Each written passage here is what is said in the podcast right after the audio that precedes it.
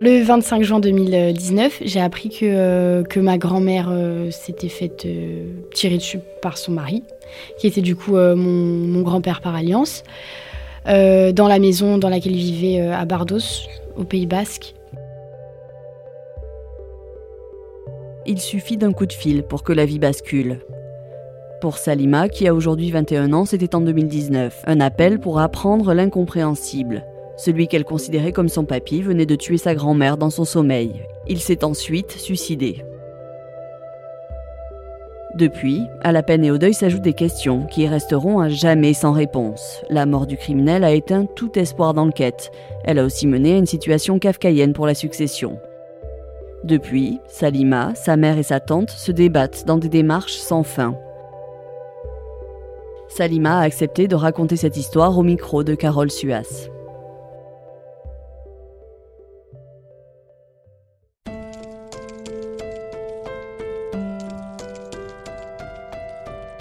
Moi, je sortais d'examen.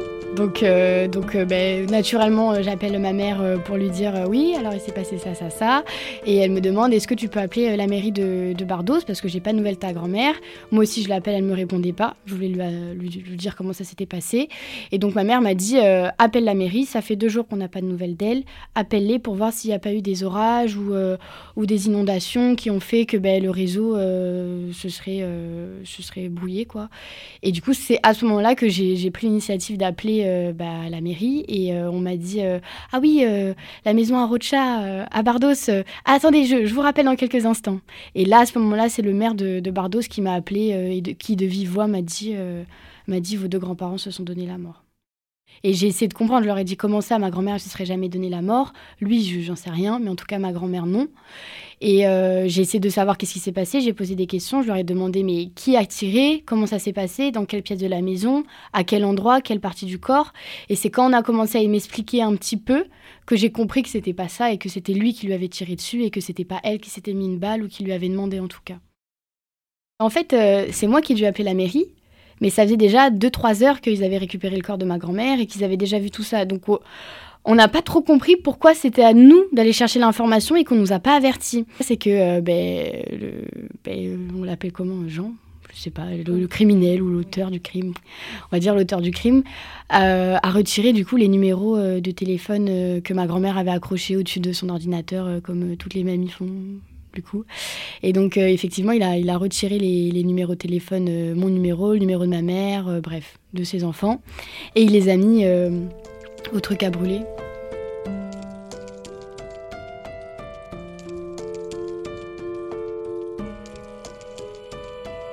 À ce moment-là, justement, on, voulait qu'elle vienne avec nous au Maroc, qu'elle vienne passer quelques temps. Et je pense que ça, ça a été un élément déclencheur parce qu'elle n'est jamais vraiment partie de, la maison euh, du Pays Basque. Elle n'est jamais vraiment partie. Et je pense que ça a été un de ces éléments, euh, ça a été un des éléments déclencheurs qui a fait que ah bah non, je veux qu'elle reste avec moi euh, à la vie à la mort, quoi. Et au passage, me donne la mort, comme ça, on est sûr de rester ensemble. Et je pense que c'était aussi ça. Je pense qu'il voulait pas être seul, il voulait pas être malheureux seul, même si c'était pour deux semaines. Et il s'est dit, bon, bah, je vais la prendre avec moi ce qui est très égoïste parce que du coup euh, puis déjà c'était pas euh, c'était pas mon grand-père mais c'était comme euh, c'était comme c'était mon papy.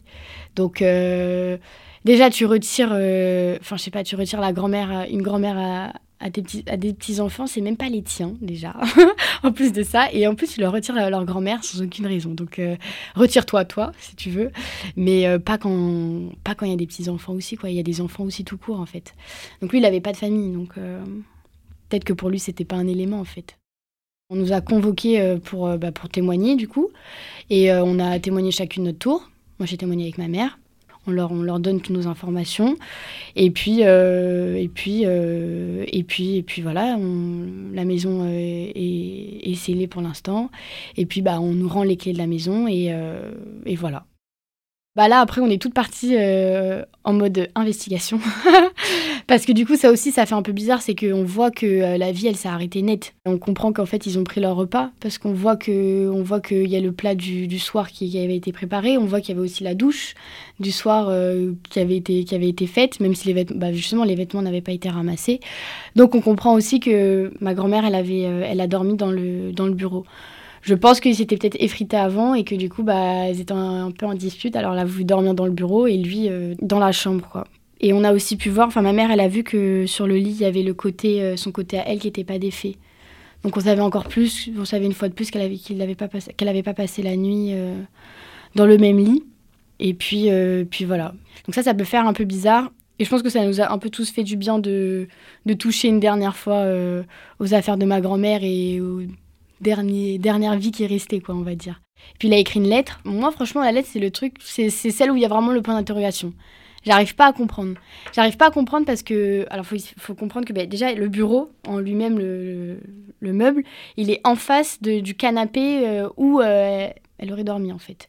Et euh, donc c'est soit ben, le monsieur il a écrit il a écrit sa lettre quelques heures plus tôt avant de commettre tout ça, ce qui est peut-être même pire du coup parce que c'est un assassinat, c'est plus un meurtre puisque c'est prémédité. Donc c'est soit ça. Parce que l'écriture était pas du tout, c'était pas tremblant, c'était c'était net, c'était paragraphé. Enfin, c'était vraiment super bien structuré pour quelqu'un qui a tué sa femme. Je veux dire, c'est quand même très structuré, donc c'est vachement étonnant. Ou sinon, bah, en fait, il l'a écrit mais du coup, s'il l'a écrit, je veux dire, il est assis sur le bureau et en face, il a la vision de ma grand-mère morte. Fraîchement morte, je veux dire, euh, à qui il vient de lui donner une balle. Donc, je veux dire, normalement, n'importe qui, euh, même un, psychopathe, il a sa main qui tremble. Ou il y, a quelque chose, je veux dire, il y a quelque chose qui se passe, quoi. Mais là, euh, là, ben là, c'est incompréhensible. Cette lettre, on la comprend pas. Donc on s'est dit justement, il y a un des, un des gendarmes qui nous a dit oui, il a laissé une lettre, etc. Et donc on était contente. On a lu la lettre on n'a rien appris de plus euh, sur ce qui s'est passé. Il n'y a pas d'explication et le pire dans cette lettre, c'est qu'il n'a pas parlé une seule fois de ma grand-mère. Et il était je, je, je, je, je. Il n'a pas parlé de nous, il n'a pas parlé, il n'a pas parlé de nous, il n'a pas parlé de ma grand-mère. C'est comme si, c'est comme si en fait, il, c'était lui qui s'était donné la mort pour lui, parce qu'il en avait marre de ce monde. Et il s'est dit, bah alors c'est juste un élément en plus, euh, peut-être parce que c'est ma femme en fait. Peut-être ça revient à ça, du coup c'est pour ça qu'on dit féminicide alors, mais à se dire, bon bah en fait ça fait partie de moi, alors je la prends aussi quoi alors qu'elle avait 10 euh, ans de moins que lui et qu'elle avait encore plein de choses à faire, mais bon, c'est la vie.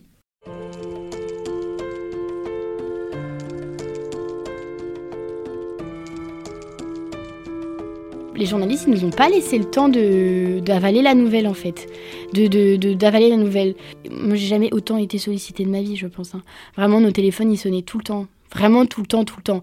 Et puis bah, on répond, oui, bien sûr, on répond au téléphone, on leur donne les informations qu'on a, pas toutes les informations, mais, mais on leur donne, quoi. Et, euh, et en soi, on fait pas vraiment attention à ce qu'on dit, on, est dans le vif de l'action, donc on, on débite, on débite, on débite, après on verra.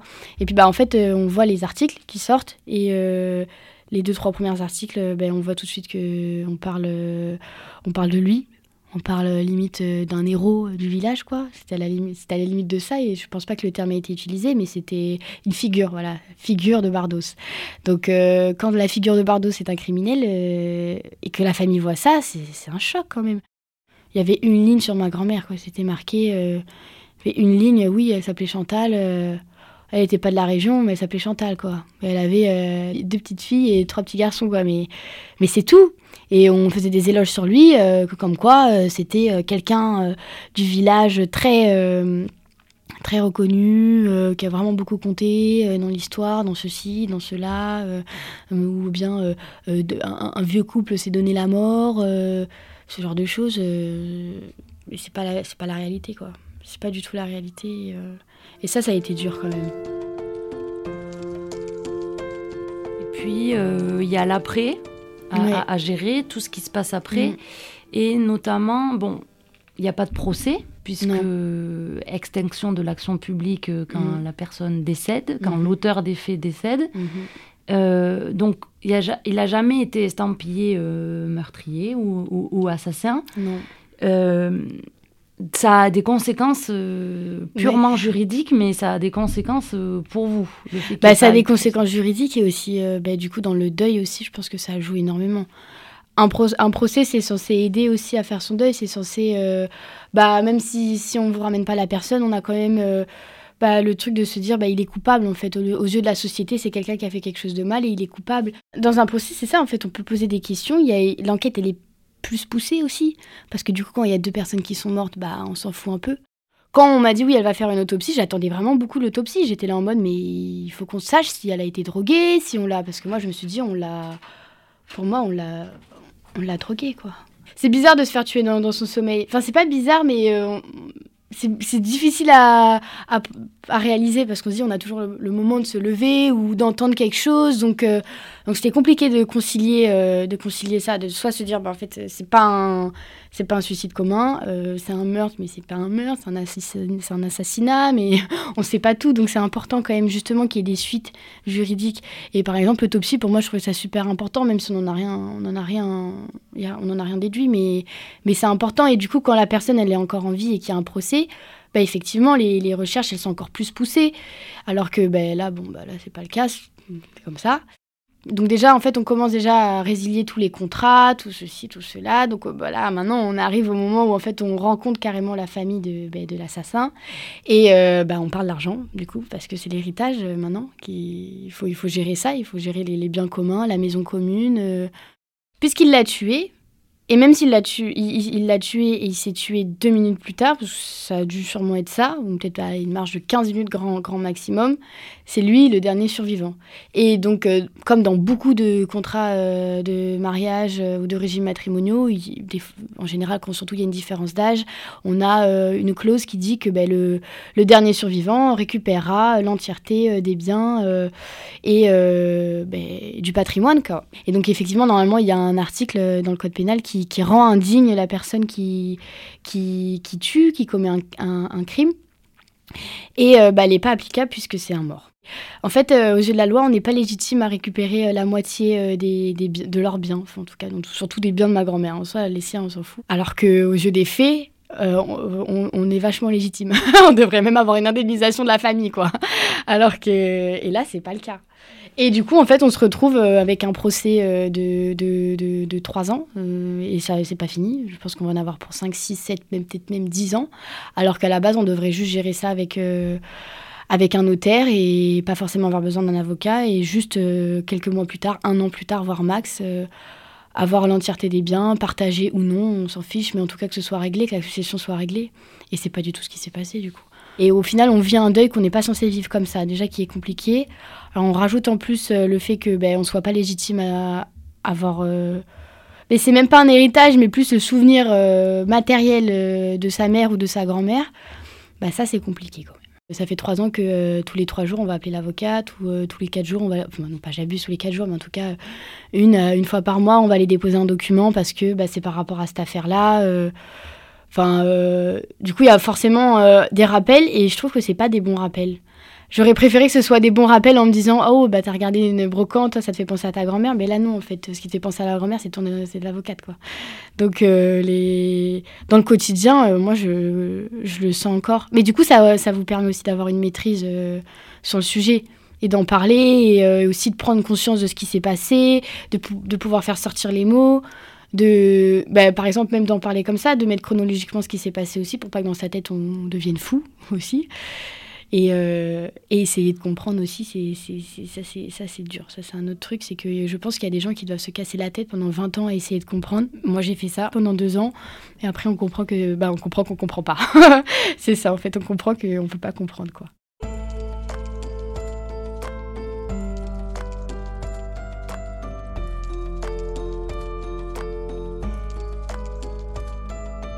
Avant que ce soit passé ça, ah, j'étais révoltée, féministe, révoltée sur les réseaux surtout.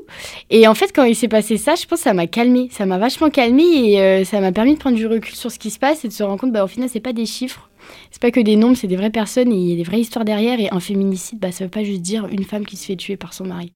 Parce qu'il y en a beaucoup qui mélangent du coup euh, les violences conjugales, euh, le, papy soi-disant un peu fou euh, qui, a tué sa femme, je sais pas moi, un coup qui a mal tourné. On mélange plein d'affaires plein alors que au final, moi, ma grand-mère, elle a jamais été violentée.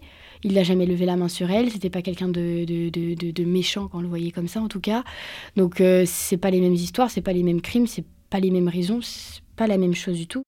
Quand ça s'est passé, c'était vraiment une période où euh, il y avait que de ça. On recensait euh, tous les féminicides, du coup, euh, par année, tous les jours, on voyait ça, machin. Et du coup, bah, moi, j'avais vu, vu que ma grand-mère le, le, numéro 89, je crois 89.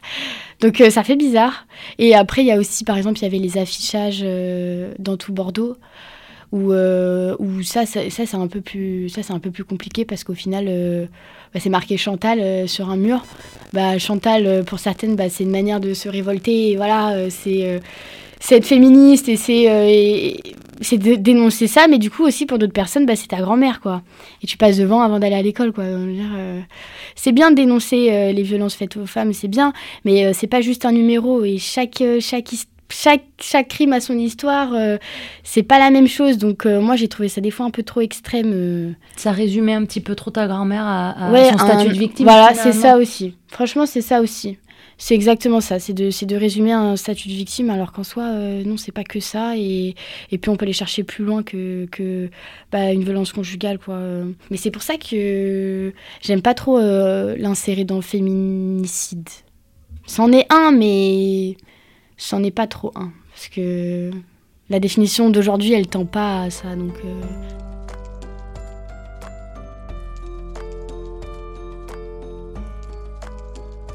Moi, j'ai perdu une grand-mère, mais j'ai aussi perdu un grand-père. Et ça, j'ai, mais c'est jusque là récemment où j'ai vraiment, euh, jusque là, genre, y a, franchement, il y a quelques mois où j'étais là en mode, mais attends, mais t'as pas perdu une personne, t'en as perdu deux en fait. Et t'avais une, bah, une, image de lui qui était celle d'un papy, donc euh, quand tu le voyais, c'était pas un criminel, c'était ton papy. Donc euh, j'ai fait un déni un peu sur ça, je pense. Hein. J'ai fait un gros déni sur ça où je me suis dit, bah non, t'as juste jamais eu le grand-père, quoi. Et, euh, donc là, je commence un peu à me dire, bon, voilà, il a fait ce qu'il a fait, mais il a existé quand même. Il a pas, il a existé, quoi. Il a quand même existé, même si c'est un salopard, là je sais pas si on peut le dire, mais, mais, euh, mais j'ai perdu deux personnes en fait, j'en ai pas perdu qu'une quoi. L'aide psychologique, je trouverais ça intéressant de mettre ça en place euh, parce qu'il y a des fonds de garantie, des indemnisations qui sont, mis, qui sont mises en place, euh, voilà. Mais, mais ça serait bien que, en plus, il y, y, a un suivi psychologique, peut-être même juste une proposition d'aide, même juste se dire une séance en fait. Moi, je, alors moi, je l'ai fait. Euh, sous les conseils de, mon papa qui m'a dit euh, on va éviter que tu sois folle, fais en sorte de, gérer ta santé mentale et va voir un psy, on voit comment ça se passe. Moi j'étais pas trop, je pas trop, pas trop pour, mais je me suis dit bon. Ça peut, ça peut qu'être bénéfique en soi, donc euh, si j'aime pas, je pars. Et je l'ai fait et j'ai eu du mal. J'ai eu du mal parce que déjà, en fait, quand on raconte l'histoire, les gens sont surpris tout de suite, ce qui est normal, c'est brutal aussi. Et euh, bah, même si c'est un psychologue, euh, en fait, on sent que bah bon, on sent que c'est pas une histoire normale, quoi. Donc, euh, je préfère moi en parler avec les gens qui sont proches, parce que du coup, ça fait trois ans qui, que ça s'est passé, et c'est trois vraies années, en fait. c'est des personnes qui ont été avec moi, qui m'ont suivi, qui ont été, qui ont été là à l'enterrement, qui ont été là quand j'étais pas bien ou quoi. Maintenant, ma thérapie, on va dire, c'est les amis, quoi. c'est ça, je pense.